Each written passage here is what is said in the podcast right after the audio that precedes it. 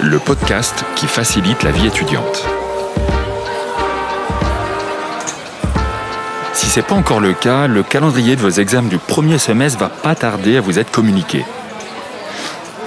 Alors c'est parti pour une période vraiment bien intense où vous n'allez pas tous forcément développer les mêmes techniques pour surmonter les examens et tenter de vous en sortir le mieux possible. Il y a les désarmés, les studieux, les stressés, les organisés, et aussi celles et ceux qui vont carrément au talent ou à l'arrache complet. Alors pour préparer ces examens, à chacun son petit secret. Et je suis curieux de savoir comment vous vous sentez et comment vous vous y préparez. Des fois, il y a un trop gros examen qu'on n'a pas du tout anticipé, et là, là le terme à l'arrache vient, enfin, prend tout son sens. Euh, je me considérais plus comme quelqu'un de méthodique, c'est-à-dire je vais beaucoup m'organiser et essayer d'apprendre le plus de choses en faisant un emploi du temps. Et euh, c'est comme ça que j'arrive à tenir et à me concentrer plus facilement. J'ai quand même euh, des fois des moments dans le rush où je travaille de manière beaucoup plus efficace et euh, par exemple quand des fois il faut prendre la parole, faire des interventions, etc. Je sais que au talent ça marche quand même vraiment pas mal. Je laisse un peu plus le, le chaos m'envahir, mais au final ça m'amène dans la bonne direction. Bah moi avec le stress je perds facilement mes moyens, du coup j'ai plus de mal à réviser. Mais quand je m'y mets ça va. Mais je suis pas super méthodique. Beaucoup de stress. Alors ça, je sais pas quoi dire d'autre. Ça se résume au stress Ouais, du stress, de l'appréhension, un peu la peur de pas réussir. On se dit on a préparé, mais on a l'impression que c'est jamais assez. C'est un peu frustrant, je trouve. Ouais, Des fois, passer de temps, passer de délai pour apprendre. T'as tout dit. Pour que les examens ne riment pas uniquement avec stress, anxiété ou encore surmenage, on va vous livrer quelques conseils, déconstruire quelques idées reçues aussi et vous aider à vous préparer de la meilleure des manières aux épreuves à venir.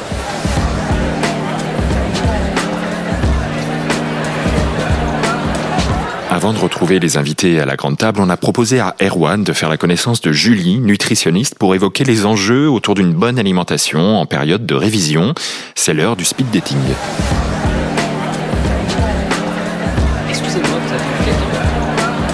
Bientôt deux ans que j'ai quitté le domicile parental et à l'approche des fêtes, je ne peux m'empêcher de penser à un tas de trucs que je vais retrouver. Mon matelas, ma télé, mon lave-vaisselle et surtout mon chat. Mes trêves de fantasmes et quoi de mieux qu'une bonne semaine de révision pour se remettre les idées en place. En fait, je crois que ce qui me manque le plus, ce sont les plats chauds qui m'étaient servis tous les soirs sans que j'ai à faire quoi que ce soit. Bon, maintenant que j'ai quitté ma campagne, il y a toujours Uber Eats pour ça, mais je suis un peu à sec en ce moment. En thune et en temps d'ailleurs, trop de choses à faire. Du coup, j'ai demandé conseil à Julie. Elle est nutritionniste et chargée de projet alimentation au Crous, elle va peut-être pouvoir m'aider. Salut Julie. Salut Julie, qu'est-ce qu'on mange? J'ai pas mangé depuis hier soir, j'avais trop de retard sur mes révisions et tu fais une tête bizarre. J'ai dit quelque chose qu'il fallait pas. Alors Erwan, du coup pendant la période d'examen, t'es comme un sportif en pleine compète, sauf que c'est pas tes muscles qui travaillent, mais c'est ton cerveau. Et ton cerveau, il a besoin que tu lui apportes de l'énergie régulièrement avec de bons nutriments. Donc dans l'idéal, il faut faire 3 à 4 repas par jour et éviter de sauter un repas. Sinon, c'est le coup de barre assuré et c'est pas productif. Du coup, pendant la période d'examen, euh, je peux te conseiller de privilégier certains aliments. On entend souvent l'expression le poisson c'est bon pour la mémoire. Eh bah sache qu'en fait c'est vrai, surtout avec les poissons gras type saumon, hareng, maquereau, sardines. Ils sont riches en oméga 3, ils sont nécessaires au bon fonctionnement de ton cerveau. Tu les retrouves aussi dans les fruits à coque tels que les noix, les amandes, les noisettes, et donc du coup dans l'huile de noix, l'huile de colza, et aussi dans les graines de chat par exemple. La vitamine C, elle est également super importante. C'est un antioxydant qui protège nos cellules. On la retrouve dans les fruits crus, mais fais attention, dès que tu fais cuire tes fruits et légumes, la vitamine C, elle s'en va, elle est hyper sensible à la chaleur. Et donc en ce moment, on peut manger des agrumes tels que les oranges, les citrons, aussi des kiwis ou du persil. Et pour la petite anecdote, si tu manges deux kiwis, tu auras rempli tes besoins journaliers en vitamine C. C'est également important de manger des glucides complets que tu peux retrouver dans les flocons d'avoine, les pâtes complètes, le pain complet ou les fruits à coque. C'est une source d'énergie à long terme, idéale en période d'examen. Tu as aussi les protéines qui favorisent la concentration et qui permettent d'être rassasié longtemps. Tu peux les retrouver dans la viande, le poisson ou les œufs. Et si tu es végétarien, tu peux manger des légumineuses et des céréales, des produits à coque, mais également des produits laitiers. Et tu peux aussi les prendre au petit-déj ou en collation. On n'y pense pas assez, mais on peut faire des petits-déj salés. Alors ensuite, pendant l'examen, tu peux également apporter un petit encas. Évite d'apporter tout ce qui est gâteau industriel, des bonbons qui sont trop sucrés et qui risquent de provoquer une hypoglycémie réactionnelle, ce qui va entraîner des gros coups de barre et une baisse de concentration, ce qui n'est pas idéal pendant la période d'examen.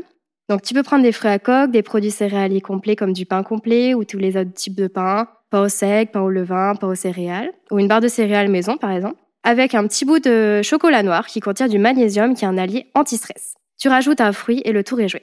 Mais aussi, oublie pas de prendre une boisson. Si tu manques d'eau, tes capacités intellectuelles sont diminuées de 10%. Tu peux prendre une petite bouteille d'eau, de l'eau tiède avec un citron pressé ou des tisanes à infuser. Mais évite tout ce qui est jus de fruits et soda qui sont trop sucrés. Et enfin, pour bien dormir, tu peux opter pour des dîners légers le soir et mange bien deux heures avant de te coucher. évite tout ce qui est excitant comme euh, les cafés ou les boissons énergétiques. Poisson, féculents, pâtes complètes, viande, c'est bien beau tout ça, mais j'ai pas le temps de cuisiner moi le soir. J'ai jamais appris en même temps. Comment je peux faire pour concilier emploi du temps serré et repas équilibré Alors tu peux faire la méthode du batch cooking. En fait, tu cuisines tous tes repas de la semaine un jour où tu as le temps, par exemple le dimanche, et du coup tes plats seront tout prêts pour la semaine et tu plus qu'à les réchauffer. Pour t'aider, nous au Crous, on a créé un calendrier de recettes qui est découpé par saison où tu retrouves chaque jour une recette. Et c'est des recettes à moins de 3 euros, avec des fruits et légumes de saison, et c'est aussi sans four, avec peu d'ustensiles, donc vraiment adapté aux étudiants. Donc si tu veux le trouver, il est disponible sur le site du Crous. Ce que je peux te conseiller, c'est également de regarder des recettes euh, sur la chaîne YouTube du Crous de Cuisine avec nos chefs. Donc là, c'est les chefs de cuisine du Crous qui nous ont concocté des recettes également à moins de 3 euros. Tu as des recettes sucrées, salées, avec viande, avec poisson végétarien, des desserts. Donc euh, tu trouves tout ce que tu veux et tu peux les chercher sur la chaîne YouTube du Crous si ça t'intéresse. Je peux te donner d'autres astuces qui peuvent euh, t'aider à te motiver également. Tu peux cuisiner à plusieurs en invitant ton voisin ou un ami. Imagine tes menus de la semaine à l'avance et fais tes courses avec une petite liste de courses. Tu peux partager tes petites victoires culinaires avec tes amis sur les réseaux sociaux ou écouter une musique que tu adores quand tu cuisines. Tu peux dresser une jolie table même si tu es seul. Et euh, ce que je te conseille aussi, c'est d'avoir toujours des aliments dépanneurs. Par exemple, pour les jours de flemme, de farine, du sucre, des féculents, des légumes en conserve, des assaisonnements comme l'huile, le vinaigre, les épices et les herbes aromatiques, de la crème, du fromage râpé, du poisson en conserve, des fruits à coque et des fruits secs. Avec ça, tu vas pouvoir composer un repas équilibré en peu de temps. Et un autre conseil, tu peux également doubler ou tripler tes portions pour faire un reste un jour de flemme. Julie, t'es nutritionniste, c'est ça? Est-ce que tu peux nous expliquer en quoi ça consiste au quotidien? Alors oui, bien sûr. Je suis rattachée au service Vite Campus et Innovation. Alors pour ma part, je m'occupe de tout ce qui est accès à une alimentation durable et équilibrée pour les étudiants. Donc par exemple, je participe à l'élaboration du calendrier recettes spécial étudiant que je t'ai parlé tout à l'heure. Je coordonne les animations diététiques qui ont lieu de septembre à février dans les restaurants universitaires et les cafétérias. Je réalise des animations et des ateliers cuisine en résidence Crous également. Donc mes missions, elles sont assez variées. Génial. Et c'est trop indiscret si je te demande sur quel projet tu bosses en ce moment? Alors en ce moment, je bosse sur un concours de cuisine étudiant qui aura lieu en 2022, un peu en mode Top Chef. Ok, je prends note. Merci beaucoup Julie. On va manger? Oui.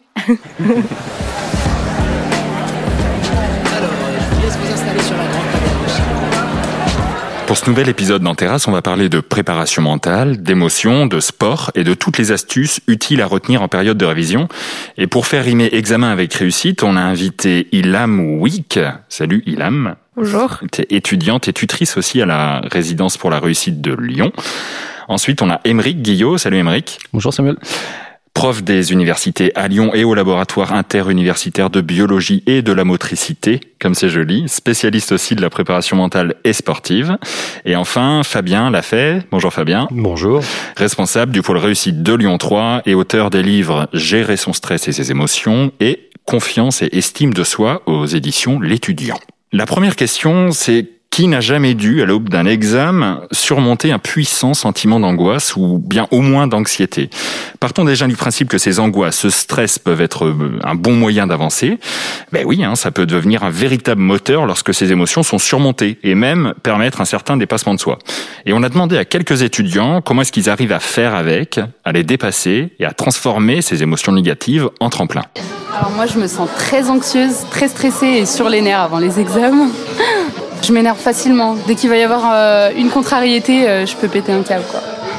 Et dès que je suis bien préparée, je suis plus stressée en fait. C'est vraiment le fait de mal me préparer qui me stresse. Je dois attendre que je sois en face de ma feuille pour que le stress, enfin que l'adrénaline prenne, euh, prenne le dessus sur le stress et que tout s'envole. Moi, bon, j'ai beaucoup de stress, vraiment. Et c'est un peu difficile de gérer les sentiments et tout avant un examen parce que en fait, je révise beaucoup et tout, mais après, je crois que c'est la peur et qui nous fait un peu nous stresser, être un peu triste parfois aussi. Il a des conséquences négatives un peu dans ma santé mentale. Après, on apprend un peu à gérer ça avec le temps, je crois. En soi, c'est juste, euh, je passe à travers et je me dis, bon, j'ai du stress, j'ai du stress. C'est pas grave et c'est bon, je vais passer mon examen et ça va passer. Moi, non, moi, le stress, ça va, je le gère, donc euh, ça me fait pas trop peur, quoi. Euh, ouais, non, moi, ça m'arrive euh, d'avoir euh, des angoisses. Donc, soit le sport, en vrai, pour évacuer, soit pleurer un bon coup, et ça passe. J'aimerais commencer avec euh, toi, Fabien, et te faire réagir à ces témoignages. À quoi est-ce qu'on reconnaît les angoisses? En tout cas, c'est le mot-clé qui ressort en période de révision. Ouais, ils sont pas mal dans leurs témoignages, tous ces étudiants et ces étudiantes. Alors l'angoisse, c'est vrai que c'est un mot qui est assez fort. En réalité, bon, quand on a un sentiment d'angoisse, euh, l'angoisse de la page blanche, l'angoisse de l'examen, bon, il faut remettre peut-être euh, les vrais noms sur les bonnes choses. Et c'est vrai que dans les témoignages, on a un peu entendu le stress, l'anxiété, la peur. Euh, c'est intéressant, mais l'angoisse, quand elle est hors examen, oui, là, effectivement, il faut s'en inquiéter. En période d'examen, on est peut-être plutôt sur un sentiment de peur, euh, de réaction face à l'inattendu. Et puis, bien sûr, le stress ou l'anxiété. Y a-t-il réellement une différence Ouais, bah, je rejoins complètement Fabien sur euh, sur la notion d'angoisse. D'ailleurs, on parle de crise d'angoisse. hein. Généralement, c'est consécutif à un événement stressant ou à une situation qui a, qui a généré une peur ou une appréhension.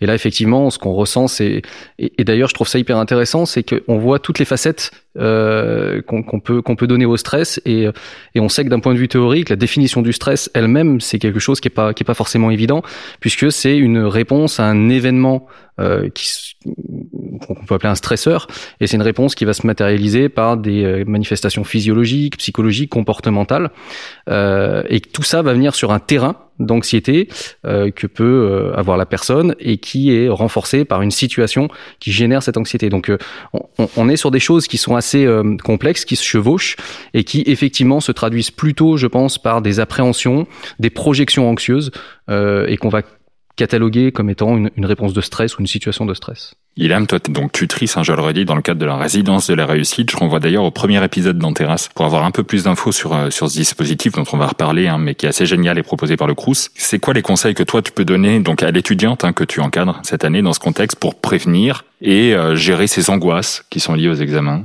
Euh, je pense qu'il y a les conseils de base qu'on donne et qu'on redonne, mais qu'il est important de rappeler, mais l'organisation. Une étudiante dans le témoignage qui disait que quand elle se préparait, ça se passait bien, et quand elle se préparait moins, c'était peut-être euh, plus stressant pour elle. Euh, du coup, euh, bien se préparer, savoir s'organiser. Euh, et l'organisation, c'est pas seulement l'organisation euh, des révisions, c'est aussi l'organisation des temps hors révision, donc des temps pour soi, des temps pour se relaxer. Je pense que ça a aussi beaucoup son importance. Donc les conseils que je lui donne, c'est de s'organiser, de prendre du temps pour euh, elle-même, et c'est aussi euh, là que j'interviens, c'est de prendre du temps aussi euh, si elle a besoin avec moi en tant que tutrice, euh, et, et voilà, de prendre des temps pour parler de ses émotions, c'est en en parlant aussi que ça passe, je pense, et, euh, et voilà, et participer aussi aux activités de la résidence pour la réussite qui sont proposées, notamment la sophrologie pour apprendre à gérer ses émotions. Fabien Oui, ben pour les plus stressés, les plus angoissés, j'aurais aussi envie de leur dire que c'est plutôt bon signe. Hmm. Parce que si on est stressé, c'est qu'il y a de l'enjeu, c'est que c'est important pour soi. Alors ceux qui arrivent à passer les examens sans être stressés, sans être angoissés, très bien pour eux, mais je pense que c'est pas la majorité des gens. Et à partir du moment où c'est important pour nous, c'est logique d'être stressé. Et ça veut dire aussi que, encore une fois, ça compte. Alors en l'interrogeant, les étudiants en sortie d'amphi ou, ou sur les terrasses, on relève que tout le monde n'a pas le même rapport à la confiance en soi. Et si certains étudiants affichent beaucoup de sérénité, d'autres, plus nombreux, hein, disent au contraire le manque de confiance qui les caractérise en amont d'un examen. Au niveau des études, c'est juste tu fournis le travail qu'il faut. Bah, t'auras la confiance va venir par elle-même. hein. Moi j'ai pas du tout confiance en moi, mais euh, mais bon dans tous les cas, euh, j'y vais, mais je sais que je sors d'un examen et je suis incapable de savoir si j'ai bien réussi ou pas quoi. Si je suis pas préparée, je sais que je vais me dire oh, c'est impossible que tu y arrives tout ça. Du coup, je mise tout sur la préparation justement pour avoir plus confiance en moi. Après, c'est pas forcément que à l'école. C'est dans ma façon d'être euh, que vu que je suis stressée, ça m'angoisse. Donc, je suis jamais confiante sur ce que j'entreprends, mais c'est pas forcément que lié à, à la fac, quoi. Euh, moi, pas vraiment confiante, mais je pense que vu que c'est le début des révisions, je le suis pas vraiment, mais quand je serai devant ma feuille et que je vais voir que je connais ça, je connais ça, euh, la confiance elle viendra à ce moment-là. Confiance en moi, non, mais bizarrement, pendant un examen, j'arrive toujours à faire euh, preuve, je sais pas, de calme, et du coup, là, ça me donne tout simplement les moyens de réussir à faire à peu près ce qui est attendu. Ça tient à ça, euh, la confiance en soi, au calme au calme. Oh, la confiance en soi, d'abord, il y a personne qui a réellement confiance en lui dans tous les aspects de sa vie. Euh, on n'a pas en fait confiance en soi de façon générale. On a confiance en soi dans chacune de nos activités, dans chacune des situations. Donc avec de l'expérience, avec du temps, c'est normal que petit à petit on ait confiance en soi et c'est tout à fait, encore une fois, banal que l'on se retrouve à ne pas avoir confiance, notamment en partiel, parce qu'on est confronté aussi à l'inconnu. Alors la confiance en soi, elle s'acquiert, elle se développe tout au long de la vie. On peut être très en confiance même en étant jeune, et puis un peu plus tard, un peu moins. Et puis tout simplement, il y a, différentes sources. Il y a les performances passées, les performances des autres auxquelles on aime bien se comparer. Il y a aussi l'état physiologique émotionnel. Donc en période d'examen, c'est normal de se sentir moins en confiance parce qu'on a un peu moins la forme. Et puis, ben, tout simplement aussi, il y a les messages, tous les messages qui vont nous entourer. Donc euh, tout ce qu'on va, ben, tout ce qu'on va se dire à soi-même et tout ce qu'on va entendre aussi sur nous-mêmes. Donc si on a des camarades qui nous boostent, qui sont là pour nous motiver, des tuteurs par exemple, des parrains, ça va aider. Des profs aussi qui vont faire passer des messages positifs. Et puis à l'inverse, ben, si quelqu'un vient vous dire que de toute façon, euh, tu sais très bien que ça va être compliqué pour toi, ou vu ce qui s'est passé la dernière fois, il n'y a pas de raison que ça s'améliore, ça aide pas. Ilham, qu'est-ce que tu en penses? Est-ce que peut-être pour te relancer, tu dirais qu'avoir confiance en soi, c'est savoir se remettre en, question? Je pense qu'il faut pas trop se remettre en question, justement, parce que c'est là où ça devient euh, toxique, on va dire, avec soi-même.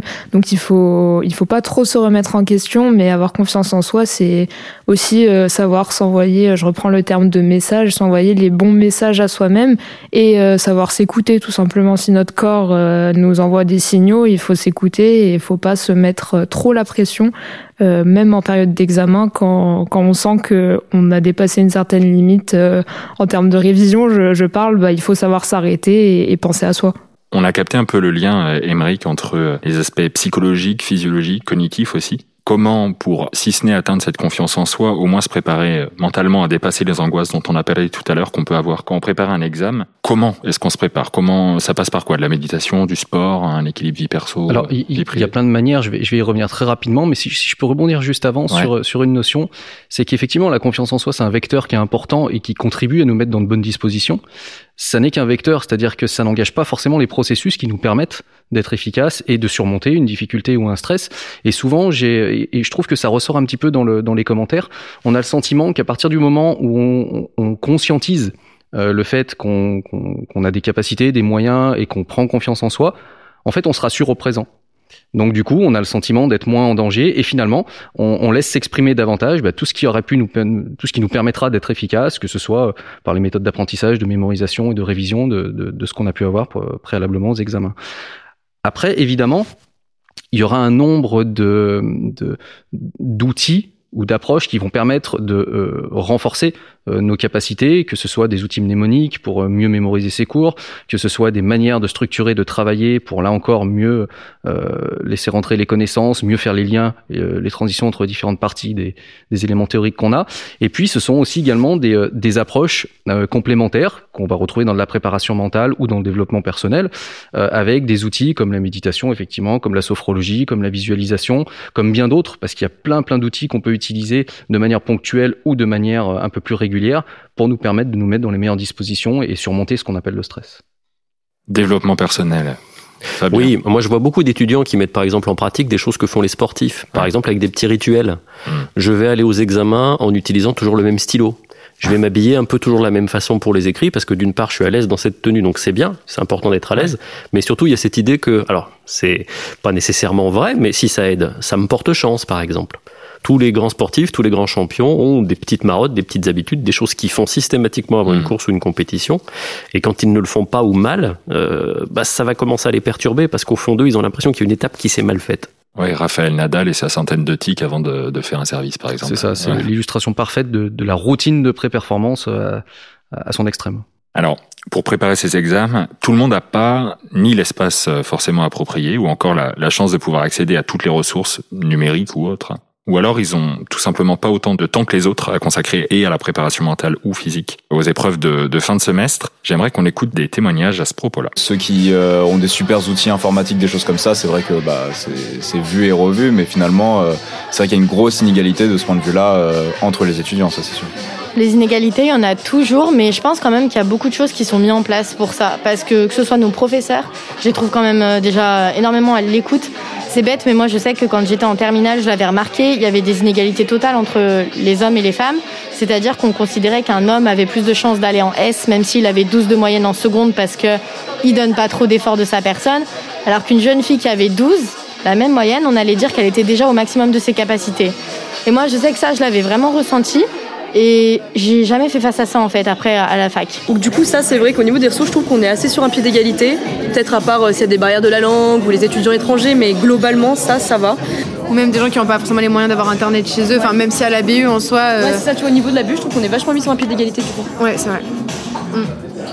Travailler dans une MDE comme ici ou bien dans une bibliothèque ça peut aussi aider à être dans un, un cadre de travail. Et euh, en plus on peut demander de l'aide et euh, être au calme aussi. On a eu un beau panorama du champ des inégalités qui existent, mais également des solutions hyper intéressantes. J'aimerais continuer avec toi, Ilham.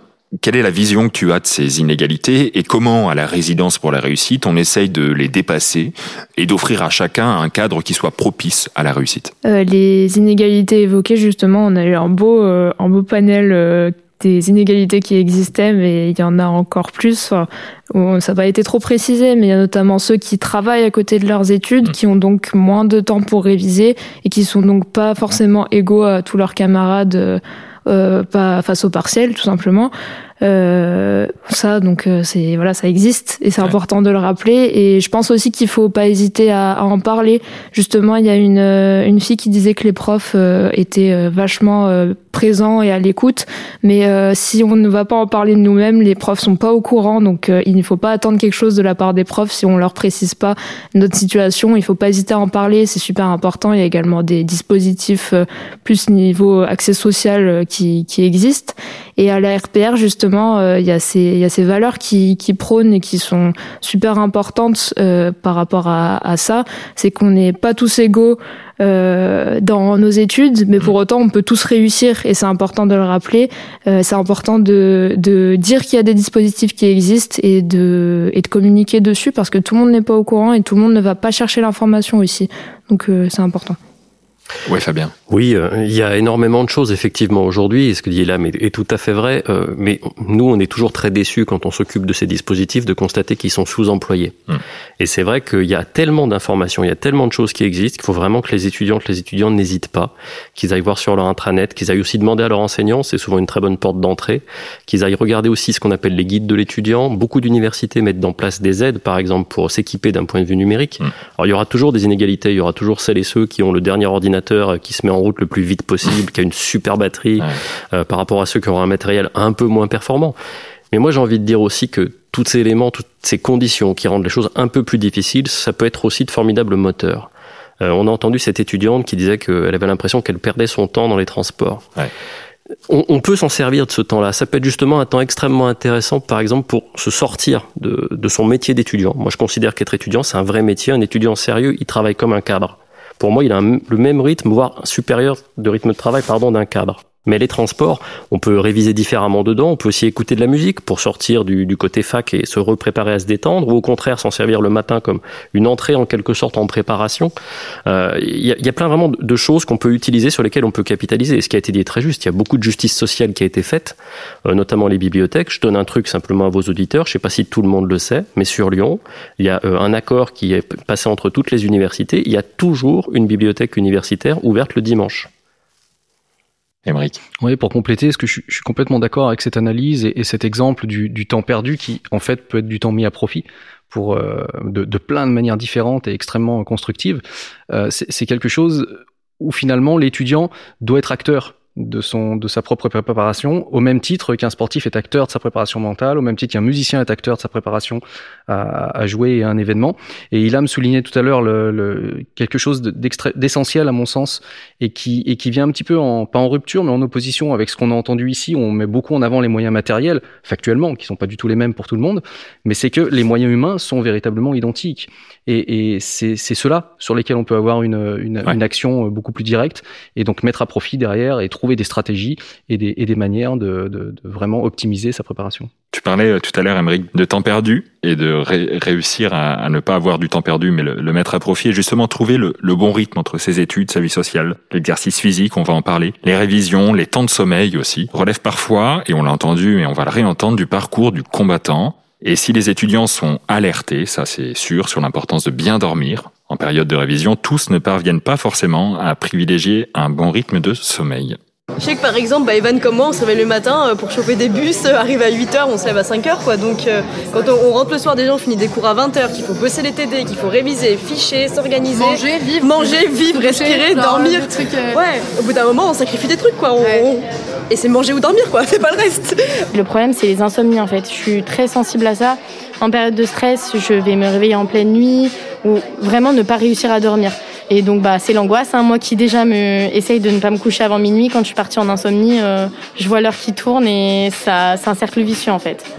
Moi, j'essaie de dormir plutôt 7 heures parce que si je dors pas, après, je je peux pas réviser.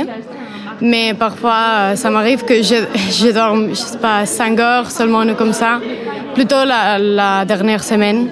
Mais bon, je crois que c'est important de dormir. Alors moi j'ai déjà un rapport au sommeil un peu compliqué. Euh, moi ce qui m'aide beaucoup autant pour le sommeil que pour l'énergie pendant la journée, euh, ça va être les compléments alimentaires. Ah moi au niveau sommeil, pendant les révisions, euh, j'arrive pas à, dormir. Je préfère passer la nuit à travailler plutôt qu'à dormir.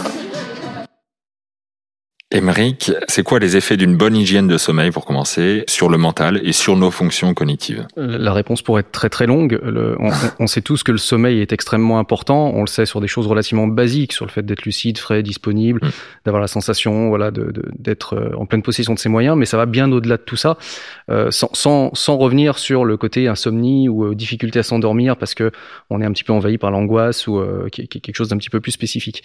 Mais, mais au-delà de ça, il y a, c'est un élément qui est extrêmement complexe parce que on a un vrai biais cognitif sur le, la capacité ou la sensation qu'on a d'être en forme ou d'avoir suffisamment dormi pour être en pleine possession de ses moyens. Et ce biais cognitif-là, il est assez généralisé euh, et il nous, il, nous conduit généralement à sous-estimer le nombre d'heures de sommeil dont on a besoin ou qu'on pense être nécessaire. Au-delà de ça, on sait que le, le sommeil va favoriser aussi la consolidation des apprentissages. C'est quelque chose qui commence à être de plus en plus démontré dans la littérature scientifique, euh, qui est un petit peu passé sous silence parce que forcément c'est un effet un petit peu euh, euh, caché, euh, mais qui contribue véritablement à se mettre dans les meilleures dispositions d'un point de vue cognitif et pas seulement d'un point de vue physique ou physiologique. Donc l'hygiène de vie, elle est, elle est essentielle et s'attribuer une, une, une, une durée de sommeil suffisante, c'est quelque chose évidemment qui est indispensable. Ouais, Fabien, passer quelques nuits blanches euh, pour gagner un peu de temps de révision, c'est la fausse bonne idée du siècle. Oui, c'est sûr que c'est une fausse bonne idée. Euh, ce qu'il ne faut pas oublier non plus, c'est que le cerveau ne dort pas. Hmm. Le cerveau se repose à la rigueur, et encore, c'est même pas sûr. Et moi, c'est un conseil que j'aime bien donner aux étudiantes, aux étudiants, mais à tout le monde, euh, qu'on soit stressé, tendu parce que l'examen arrive le lendemain, euh, c'est normal de pas faire une bonne nuit. Ça veut pas dire qu'on va être mauvais. Euh, Il y a une vraie différence entre dormir, se reposer et ni dormir ni se reposer. Y a souvent les étudiants ont très peur parce qu'ils vont passer une nuit une nuit blanche. Alors une vraie nuit blanche, c'est quand même très très rare, mais dans des cas comme ça parce qu'encore une fois, il y a de l'enjeu, c'est important pour nous le partiel du lendemain. Si on se retrouve sur son lit à minuit, 2 3 heures du matin à se dire "Oh mon dieu, mais je dors toujours pas, il faut que je dorme." Moi, je leur dis tout simplement n'essayez pas de dormir, dites-vous simplement Bon, je peux pas dormir, alors je vais quand même me reposer. Vous allez un peu recharger les batteries. L'idée, elle est toute bête. Je reste allongé, les yeux fermés. Je m'énerve pas sur le fait que je dorme pas, parce que ça sert à rien. Ça va encore moins facilement me permettre de m'endormir. Mais je me dis, bon, moi, je ne bouge pas, et je reste là sans rien faire, et tant pis, je me repose. Ce, repos-là va quand même donner une certaine quantité d'énergie pour le lendemain, et de toute façon, ça va pas du tout obérer les compétences et les capacités, parce que, bon, d'accord, si on est insomniaque et qu'on a fait euh, 3, 4, 5 nuits vraiment blanches, là, on aura des soucis. Mais un étudiant qui, euh, la veille, l'avant-veille, va faire 2, 3 mauvaises nuits, il peut tout à fait être bon sur le partiel qui va arriver le lendemain. Après, ça va se réguler, ça va revenir. Mais déjà se dire, c'est pas si grave que ça si je ne dors vraiment pas 8 heures non-stop comme c'est recommandé, etc. Bien de se dire, je me repose. Et je peux me reposer un peu partout, notamment dans ces fameux transports. Ça te parle, Ilam Ouais, bah, personnellement, j'ai, je suis insomniaque, donc euh, c'est quelque chose que je connais très bien, mais c'est exactement le conseil que j'applique, c'est que j'ai beaucoup d'amis qui, euh, qui ne sont pas insomniaques en temps normal, mais qui à la période des partiels sont stressés et n'arrivent pas à dormir, et ils me disent, euh, bah, du coup, j'ai profité de la nuit pour réviser. Non, c'est contre-productif. Je pense que ça a l'effet inverse. Vaut mieux passer la nuit à essayer de se reposer et à penser euh, à autre chose plutôt que de forcer et d'essayer de, d'à tout prix euh, vouloir euh, faire rentrer des connaissances alors qu'il y a un moment où il faut savoir s'arrêter. Alors il y a des recherches récentes, tu parlais de science, euh, Émeric, qui démontrent aussi la relation étroite entre les fonctions cognitives, la mémoire et l'exercice physique. Alors intégrer le sport dans son programme d'études et à sa routine, ça présente pas mal d'avantages. Encore faut-il savoir comment s'y mettre et aussi se dégager du temps pour le faire. Euh, alors ça me permet de décompresser, de déconnecter en fait euh, de, du travail. Je pense à autre chose. En fait, je pense à rien quand je fais du sport. Du coup, c'est c'est apaisant. Effectivement, quand tu fais du sport, c'est un moment où on peut pousser ses limites et où on n'a pas forcément ces frayeurs qu'on peut avoir par exemple parfois au niveau des études. Et le fait de se dépenser euh, sur un niveau physique, bah, ça permet de se vider la tête, ça permet de se changer les idées, ça permet de se pousser, euh, ça booste le cerveau pour après les études, c'est bon pour le corps, ça aide au sommeil, ça aide à la concentration, ça peut être que bénéfique. Bah moi actuellement j'en fais plus mais c'est vrai qu'à l'époque où j'en faisais et que c'était euh, lié aux examens, ça me permettait ouais totalement de, me changer les idées, de décompresser et puis de se, vider un peu même euh, le corps, c'est bizarre de comme ça mais de, de lâcher un petit peu toute son énergie là-dedans et euh, ouais surtout de penser à autre chose quoi, ça fait du bien, mentalement notamment. Pendant les révisions c'est juste je fais beaucoup de cardio juste pour me dépenser et faire ressortir tout ce que j'ai mais après après, à la base, je fais juste euh, de la muscu et voilà, c'est juste avec les courses et de l'organisation. Tu sais que je fais des abdos avec mon code civil l'autre jour pour te dire à quel point. Euh, bon, les abdos avec le code civil, euh, on en reparlera. Euh, Est-ce que, euh, selon toi, Émeric, les, les, témoignages décrivent bien les effets que l'activité physique pardon, peut avoir sur le cerveau et sur le mental? Alors, ils les décrivent bien, mais partiellement. Euh, spontanément, il y a bon, les bienfaits des activités physiques sont énormes, mais il y a au moins trois euh, éléments qu'on peut qu'on peut avoir à, l'idée. Le premier, qui est relativement bien décrit, c'est que ça permet de déconnecter. Donc en fait, ça, comme euh, et, Ilham le, le, soulignait tout à l'heure, ça permet de prendre soin de soi, ça permet de créer une sorte de switch attentionnel, de sortir un petit peu bah, de de l'élément, des révisions, des conséquences, des projections. Et comme on a coutume de le dire, bah, quand on a la tête un peu trop dans le guidon, c'est un peu problématique. Donc ça ce, cette vertu là. Le deuxième élément qui est également bien décrit, c'est que ça permet de générer une source de plaisir. Donc ça libère, on le sait, des, hormones qui sont en lien avec le plaisir, qui activent les circuits de récompense. Donc ça permet là aussi de, bah, de se rassurer, de se sentir bien, de générer des émotions qui sont, qui sont interprétées comme étant positives. Et donc du coup, ça nous met dans de meilleures dispositions. Et le troisième élément qui est un petit peu moins abordé, c'est peut-être celui qui est lié aux fonctions cognitives en tant que telles, puisqu'on sait que l'activité physique va avoir des bienfaits sur les fonctions exécutives, sur les fonctions cognitives, donc ça va faciliter la mémorisation, la mhm. flexibilité, la capacité à être plus lucide, à prendre des bonnes décisions. Donc euh, c'est quelque chose qu'on a un petit peu moins à l'esprit, c'est un petit peu plus abstrait, c'est un petit peu plus caché, mais il y a un lien qui est quand même maintenant bien établi, et donc euh, on, on, recommande vraiment l'activité physique pour ces, pour ces aspects-là également. Donc l'activité physique est recommandée, euh, mais à quelle dose? C'est quand et comment est-ce qu'il faut combiner euh, sport et révision? À quel point? Alors, on peut tout à fait compter. Alors, si on a déjà l'habitude de faire du sport avant des révisions, je dirais que l'idéal, c'est de continuer. Mhm. C'est de continuer et peut-être même de ne pas hésiter à vraiment planifier ces séances de sport durant ces révisions parce qu'elles en font partie. Il y a aussi une chose qui est très importante, c'est que comme Émeric le disait, euh, ça va aider à mieux travailler, ça va aider aussi à booster ses performances intellectuelles parce que quand on est très concentré sur ces tâches de révision, ce qu'on ne sait pas nécessairement, c'est que le cerveau, quand il fait autre chose que réviser, ça lui permet aussi de travailler en arrière-plan.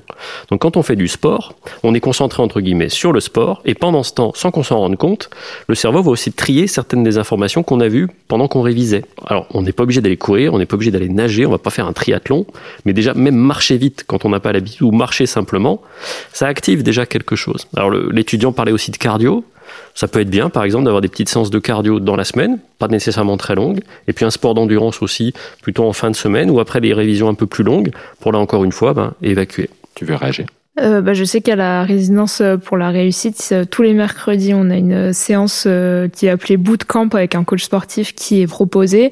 Et, et c'est vrai que je pense que c'est pas anodin ce choix de maintenir tous les mercredis, quel que soit le temps, quelles mmh. que soient les activités de la semaine, une séance de sport au milieu de la semaine depuis le début de l'année. C'est parce que ça a son importance et que ça, ça rentre dans ce cadre de, entre guillemets, réussite dans ses études.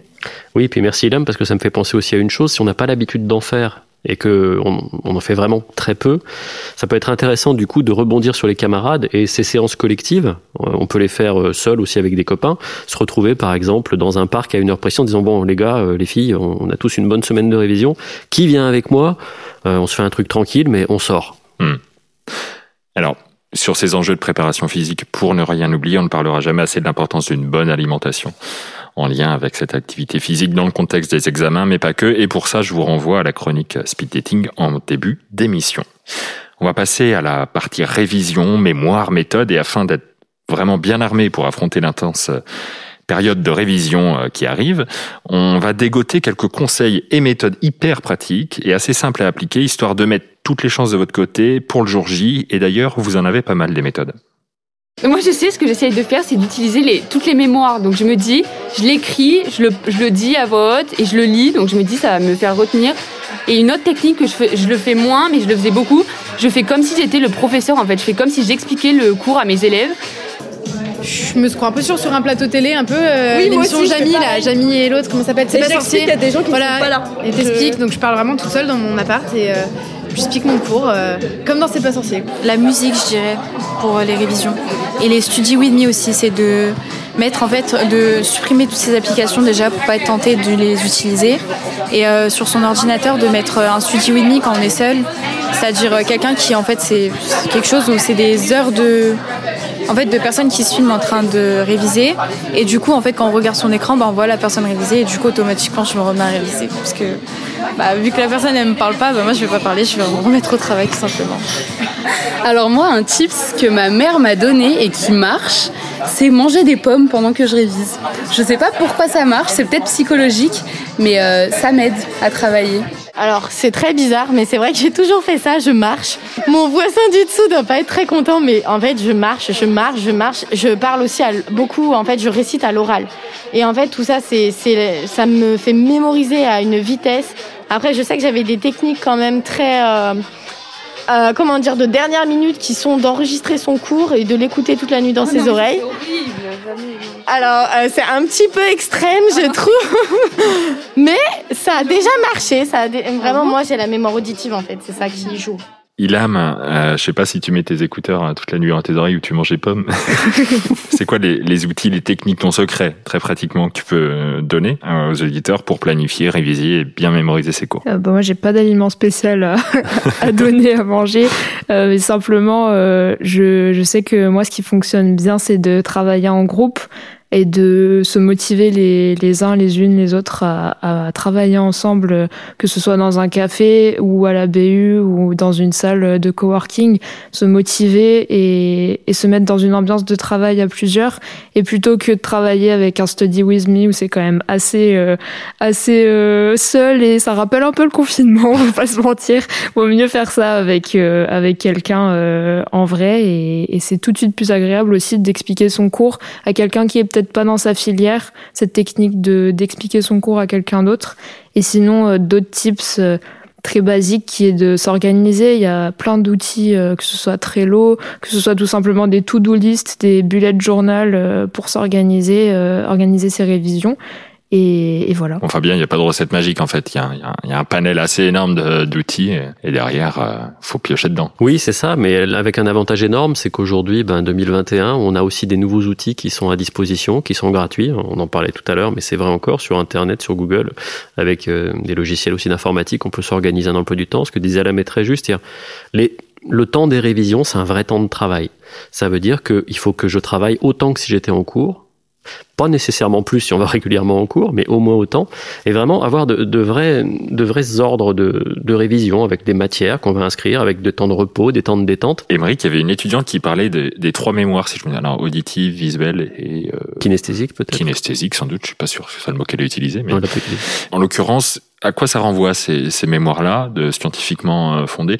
Est-ce que ça a du bon de, de savoir à quelle mémoire on est associé pour, pour mieux s'outiller? Oui, c'est intéressant parce qu'on va être plus ou moins euh, sensible ou euh, à différents canaux sensoriels qui vont avoir un impact qui peut jouer sur notre mémorisation, sur notre capacité à, à, à, davantage savoir retranscrire ou euh, faire des liens euh, de, de, de, raisonnement entre les, les, différents acquis que l'on a.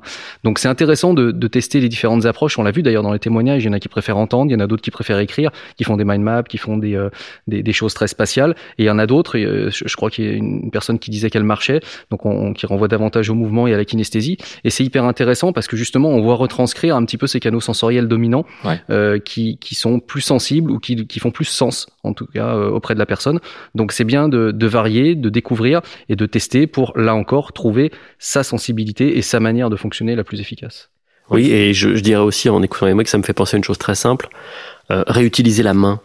Parce que quand on a pris ses cours tout le semestre sur un ordinateur, sur une tablette, euh, les partiels souvent se font encore à l'ancienne, à la main, et c'est extrêmement intéressant de se réhabituer aussi à écrire sur de longue durée, et surtout quand on écrit, on apprend différemment, vraiment. C'est le lien entre la main et le cerveau euh, est fondamental. Oui, pour rebondir Ouais. là-dessus, il y, a, il y a de plus en plus d'études qui montrent bien évidemment que le numérique est intéressant quand on l'utilise à bon escient, mais qui limite, euh, quand on passe pas par la phase d'écriture et de retranscription, la mémorisation. Donc c'est euh, un petit peu le, le- le revers de la médaille ou, le- ou les défauts de la qualité. Et c'est, je suis complètement d'accord avec Fabien, c'est essentiel euh, de d'écrire. Oui, on a beaucoup vu la retranscription verbale, ce qui est vrai. Euh, parce que bah, quand on arrive à expliquer quelque chose euh, que l'on a appris, c'est qu'on a suffisamment de recul pour pouvoir l'expliquer simplement. Mais la retranscription par écrit, c'est quelque chose d'essentiel également. Qu'est-ce que tu en penses, Ilham? Parce qu'on avait aussi entendu un témoignage où il y a des élèves qui racontaient que ceux qui prenaient des notes manuscrites étaient complètement euh, défavorisés aussi par rapport à ceux qui prenaient des notes euh, sur ordinateur, puisque avec le numérique, les profs avaient aussi accéléré leur débit de parole. C'est compliqué en amphi euh, particulièrement de Ouais. prendre ses cours euh, à la main. Justement, l'idée c'est de d'optimiser son temps de révision pour avoir une euh, un moment où on va réécrire son cours ou ficher son cours tout simplement. La méthode la plus classique, c'est faire des fiches de révision Ouais. ou on peut même faire des des cartes mentales. Ça fait aussi appel à la main. Ça nous sort de notre ordinateur un petit peu et je pense que c'est ça change complètement la méthode de mémorisation et c'est bien plus efficace même si on a l'impression de gagner du temps avec l'ordinateur. Peut-être qu'on perd un peu de temps, mais au moins on mémorise mieux ce qu'on apprend et ce qu'on révise. Question euh, assez large, on va essayer de reprendre euh, un peu de hauteur, mais on est toujours dans la méthode et dans les outils. Est-ce que préparer ces examens, c'est aussi se préparer aux éventuels échecs qui pourraient en découler? Et si oui, comment on fait? Eh bien, je dirais d'abord qu'il faut redonner de la noblesse au mot échec. Parce qu'il y a une vraie différence. Eh ben, il y a une vraie différence entre se planter et un échec. Si par exemple je vous dis échec, c'est un nom, le verbe c'est. Échouer. Eh ben, Merci, Ilham. merci Ilham d'avoir osé. Eh ben pas du tout. Pas du tout. Parce qu'en fait, il n'y a absolument euh, aucun rapport entre échec et échouer. Un navire qui est échoué, il subit un échouage. Il subit pas un échec. Alors qu'est-ce que c'est? Eh ben, un échec, en fait, euh, c'est glorieux. Un échec, c'est noble. Un échec, si vous voulez, euh, quand on cherche étymologiquement à quoi ça renvoie, ça renvoie plutôt à une sorte de butin. C'est dans, dans le vieux français, ça, échec. En fait, on a traduit échec à cause du jeu d'échecs, et on a cette vision très négative, très péjorative. Alors qu'en fait, c'est pas du tout ça. Un, un échec, c'est véritablement une occasion, une opportunité euh, de travailler sur quelque chose, et peut-être même d'apprendre beaucoup plus efficacement que si on n'avait pas, alors, entre guillemets, échoué. Un échouage d'ailleurs, si on file la métaphore, un échouage c'est temporaire. Parce qu'un navire qui est échoué, il attend quoi? Il attend que la mer arrive pour le soulever et lui permettre de repartir. Mais bon, les échecs on en connaît, on en vit tous, et il faut commencer à, à vivre aussi ou apprendre à relativiser entre se tromper, se planter et véritablement échouer. Encore une fois, échouer, il y a un côté un peu irrémédiable et surtout, pardon pour la longueur de la réponse, mais il y a un aspect très important dans l'idée d'échec, c'est qu'il faut reconnaître sa part de responsabilité. J'ai pas beaucoup révisé, j'ai révisé à l'arrache, comme on dit, en dernière minute. Pour moi, c'est pas un échec. On aurait pu se donner les moyens de réussir, mais on l'a pas fait. Ouais, Maric. Ouais, je, je voudrais rebondir parce que tout à l'heure on parlait du fait que le- les étudiantes, les étudiants doivent être acteurs de leur de leur préparation. Et dans dans l'échec, il y a énormément de choses à aller retirer. À partir du moment où on prend conscience, où on est capable de prendre du recul et de comprendre pourquoi finalement il y a eu ce, ce, ce ratage, ce plantage, cet échec, et, et- et qu'est-ce qu'on peut mettre en place comme moyen, comme dispositif justement pour pouvoir faire mieux la fois d'après. Si on en reste simplement euh, factuellement à bah, le résultat positif ou négatif, forcément c'est pas constructif. Mais si on va chercher le pourquoi, là on peut mettre en place des choses qui sont euh, qui sont utiles. Et puis, c'est vraiment culturel. Hein. Vous savez, en Suède, ils ont ouvert un musée de l'échec. Euh, Il y a eu, je crois que c'est la Finlande, une journée nationale de l'échec. C'est très intéressant parce que ça veut dire aussi que culturellement, là, les gens se réunissent et discutent et parlent de leur échec. Et c'est extrêmement formateur. Et surtout, euh, je tiens à préciser que échec, c'est pas un gros mot. Se tromper, c'est pas un gros mot. On a tendance à penser ça en tant qu'étudiant, mais c'est pas grave. Quoi que ce soit, c'est pas grave. C'est pas grave de rater son année. C'est pas grave de se réorienter. Et c'est important de le préciser parce qu'on a tendance à dramatiser à chaque fois ce genre d'événement, alors que c'est pas grave et qu'il y a toujours euh, possibilité de rebondir. Et encore une fois, on en revient à tous ces outils qui existent, toutes ces aides qui sont à, no- à notre disposition en tant qu'étudiant. Elles existent euh, et il faut juste aller les chercher et, et, et, se faire aider tout simplement s'il y a besoin de se faire aider. Allez, petit exercice de style pour terminer. Qu'un seul conseil, mais le meilleur selon vous, s'il n'y en avait qu'un? Je dirais spontanément, ne cherchez pas, je pense pas que ça existe, la règle des 3 S, c'est-à-dire structurer sa pensée pour simplifier le travail et sécuriser les acquis. Alors moi je dirais, euh, je me mets pleinement à ce que je fais.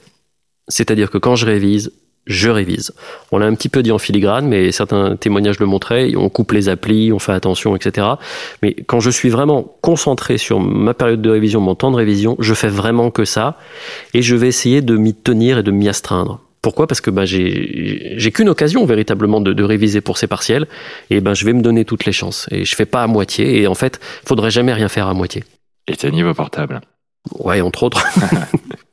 Et moi, je finis, je pense que mon conseil va un peu compléter les vôtres, c'est de penser à soi. Tout simplement, le self-care, c'est hyper important. Il faut savoir s'écouter, il faut savoir euh, prendre des moments pour soi. Et, euh, et ça fait partie des révisions, ça fait partie du planning. Et, oui, le sommeil et les repas, ça fait partie de, de la semaine, tout simplement. Donc il faut pas passer à côté de ça. Eh bien, merci infiniment à tous les trois pour votre participation. C'est la fin de cet épisode. Et sachez que dans la description de l'épisode sur vos plateformes d'écoute, vous retrouverez les liens vers toutes les initiatives qu'on a citées, ainsi que vers les services qui peuvent vous venir en aide pendant cette période de révision. À très vite en terrasse.